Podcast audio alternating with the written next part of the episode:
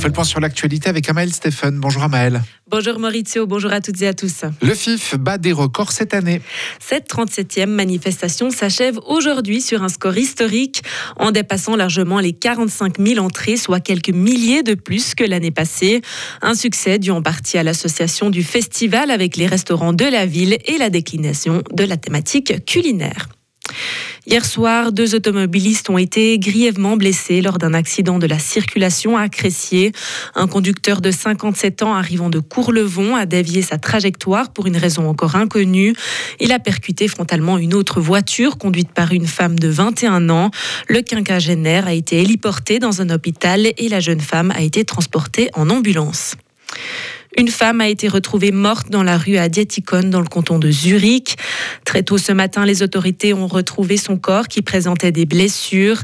La médecin d'urgence dépêchée sur les lieux n'a pu que constater le décès de la femme.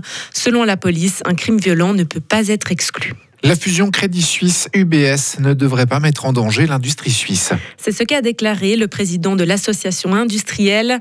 Selon lui, l'important est que le financement des exportations de Crédit Suisse soit maintenu. En revanche, il espère qu'UBS ne profitera pas de la situation pour imposer des conditions moins bonnes à l'industrie. Le responsable estime que ce sont les entreprises exportatrices de taille moyenne qui subiront le plus de changements avec la disparition de Crédit Suisse. Barack Obama va donner une conférence en Suisse. Le 29 avril prochain, l'ancien président américain donnera une conférence au Hallenstadion de Zurich.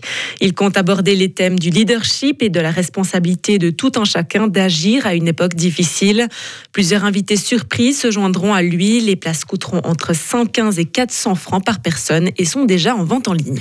Pékin est en position de force face à Moscou. Avec le nouveau projet de gazoduc entre Chine et Russie, Moscou espère réduire sa dépendance vis-à-vis de ses acheteurs européens, mais il risque d'aggraver le déséquilibre de ses relations commerciales avec Pékin. Alors que Vladimir Poutine se réjouit de ce titanesque projet à peu près équivalent au gazoduc Nord Stream 2 reliant la Russie à l'Allemagne, la Chine n'a pas encore donné son aval et ne souhaite pas vraiment dépendre à l'excès de Russie pour son approvisionnement énergétique.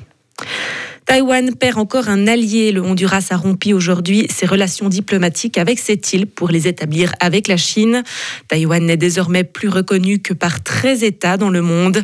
En perdant cet allié, l'île dénonce les pressions et intimidations de la part de Pékin. Aux États-Unis, le président Joe Biden a ordonné le déploiement de l'aide fédérale pour soutenir l'État du Mississippi. Il a été touché vendredi par des tornades, un drame qui a causé la mort d'au moins 25 personnes et qui a laissé derrière lui un paysage ravagé sur 150 km. Les fonds fédéraux américains sont destinés à des subventions pour des logements provisoires, des travaux de réparation et des prêts à tout réduit pour couvrir les pertes des biens non assurés.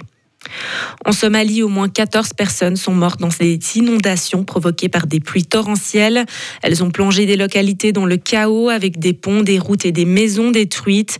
De nombreux habitants ont été contraints de fuir leur domicile à la recherche d'un lieu sûr.